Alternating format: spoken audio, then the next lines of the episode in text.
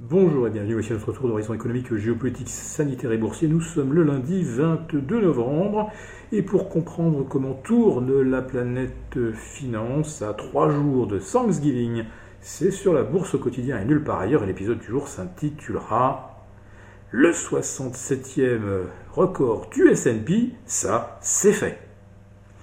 Oui, c'est un record qui s'est fait attendre, car le précédent zénith du S&P à 4718 remontait déjà au 5 novembre dernier.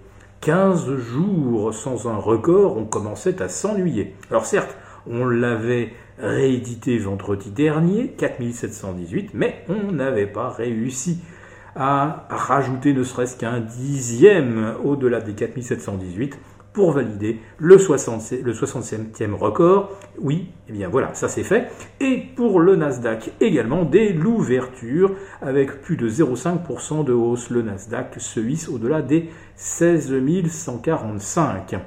Alors il a l'air de se lancer à la poursuite du CAC 40, euh, un Nasdaq qui gagne un petit peu plus de, de 23%, mais, mais le CAC a toujours une avance plus que confortable, puisque en légère hausse ce lundi au-delà des 4, pardon, au-delà des, des 7120 points, il affiche plus 28,5 depuis le 1er janvier, et le CAC 40 Global Return, lui, il est intouchable avec ses plus 31 et demi.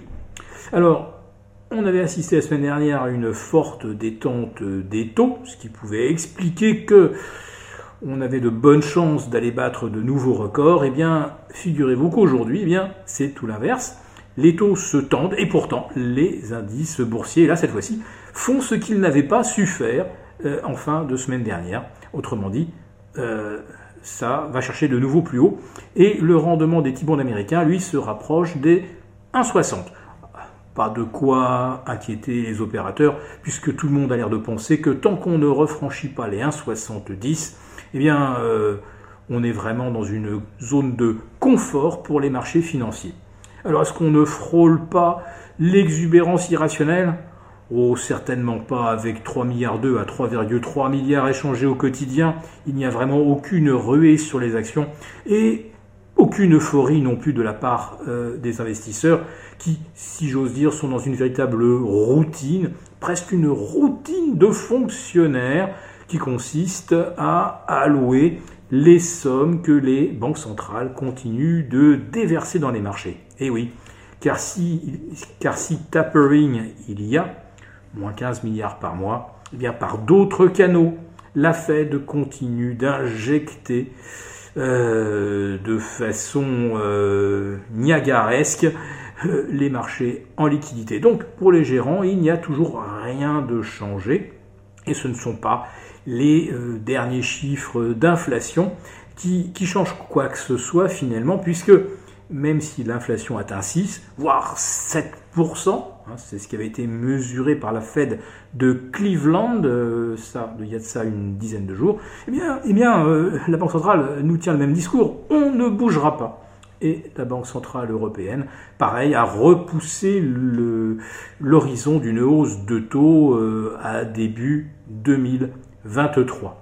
Alors d'ici évidemment, d'ici là évidemment, il y aura quelques échéances électorales en Europe avec la France, aux États-Unis avec les, élections de mi-mandat qui, dans la configuration actuelle, seraient largement perdues par les démocrates, très en baisse euh, dans, dans, les sondages. Mais ce qui préoccupe le plus les investisseurs, là, tout de suite, aujourd'hui, et à trois jours des trois sorcières, c'est est-ce que bah, Joe Biden va annoncer le nom du nouveau patron de la Fed.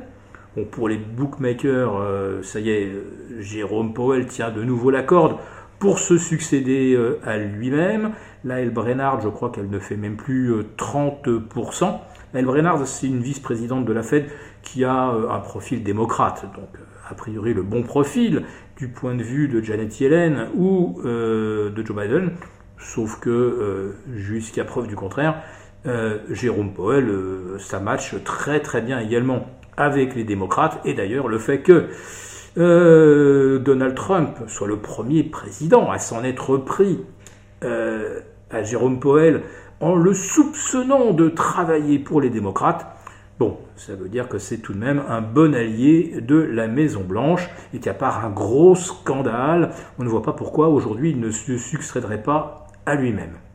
Alors, la question maintenant, est-ce que Joe Biden va faire ce cadeau, entre guillemets, au marché jeudi, jour de Thanksgiving, euh, pour des marchés complètement haussiers depuis maintenant plus de 7 euh, semaines, euh, ce sera effectivement une façon de, de redonner un petit coup de pouce, une sorte d'électrochoc qui pourrait effectivement permettre de croire au rallye de fin d'année sachant que la semaine de Thanksgiving, 11 fois sur 12 au cours des 12 dernières années, s'est soldée par une hausse. Donc on n'est pas trop inquiet. La question est de savoir est-ce qu'on peut tenir encore au rythme actuel jusqu'à Noël, jusqu'à la séance des quatre sorcières du 18 décembre? Là, ça serait vraiment un exploit extraordinaire puisque ça signifierait que les marchés ont aligné 11 semaines sans aucune consolidation. Et oui, et aujourd'hui, il y a des gens pour y croire.